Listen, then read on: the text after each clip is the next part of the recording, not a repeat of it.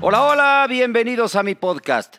Lío Messi, que te vaya bien, pero que te vaya bien en donde decidas quedarte. Hay gente que, que dice, Ah, es el primero que abandona el barco después de que les metieron ocho. Es el primero que en la selección argentina abandona el barco y dice que ya no quiere continuar después de un fracaso.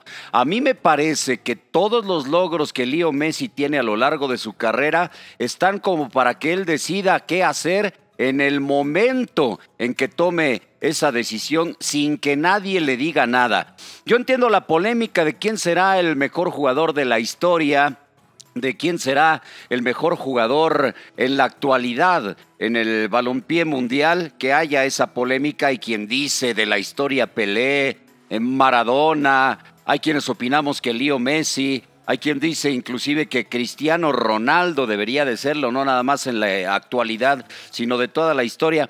Todo eso crea polémica, pero los números, los logros, lo conseguido por eh, Lionel Messi, ahí está, ¿eh? Y para los que critican su andar por la selección argentina, porque ya hemos hablado mucho de los títulos de goleo en España, de los balones de oro que ha ganado este jugador argentino, pero, pero me dicen, no brilla en la selección argentina porque no ha ganado nada. Bueno, les recuerdo eh, eh, que con la selección argentina no mayor sí ha ganado. Le recordamos, eh, por ejemplo, aquel primer lugar en la Copa Mundial Sub-20 en Holanda en el 2005. Y le recordamos también los Juegos Olímpicos de Beijing en el 2008 con la medalla de oro. Eso es ganar con la selección argentina. Ahora, nos vamos a la selección eh, mayor. Mm, recuerdan Brasil 2014, ¿no? El subcampeonato del mundo las Copas América con eh, el segundo lugar en Venezuela 2007, en Chile 2015 y en la del Centenario en 2016 fueron consecutivas. Un tercer lugar en la de Brasil en 2019, eh, un sudamericano sub-20 también por ahí tuvo un tercer lugar. Son los logros de una selección argentina desde mi perspectiva mediocre con un gran jugador como lo es Lionel Messi. O sea, para ser más claros, si Lionel Messi, esa selección argentina no hubiera obtenido, por lo menos en la mayor, ¿eh?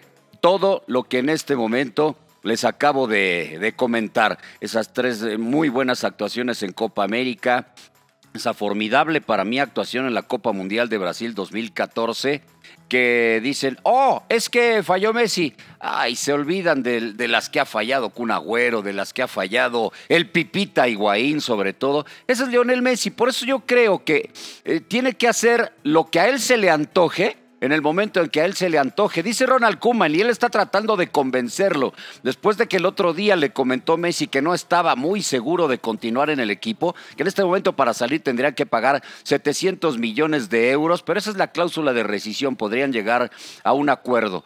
Eh, Kuman quiere que se mantenga. Messi le ha dicho que no está muy seguro de hacerlo. Ronald Kuman dice, tiene lío que terminar su carrera en el Barcelona. No necesariamente, y todavía sus 33 años tiene para brillar en algún otro equipo. Dos años más grande, Cristiano Ronaldo lo sigue haciendo en la Juventus y quién sabe si vaya a continuar ahí. Yo pienso que Leo Messi tiene todavía para brillar o en el Barcelona o en cualquier otro equipo. Ahora, si me dicen que porque se quede el Barcelona va a llegar a, regresar a las eh, glorias que tuvo con Pep Guardiola, eso sí va a estar bien complicado porque de dónde vamos a sacar...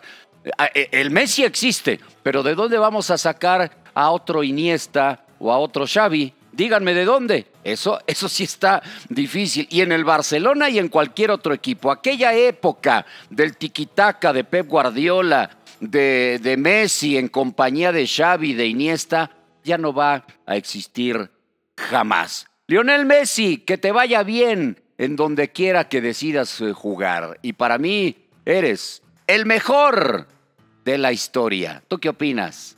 Adiós.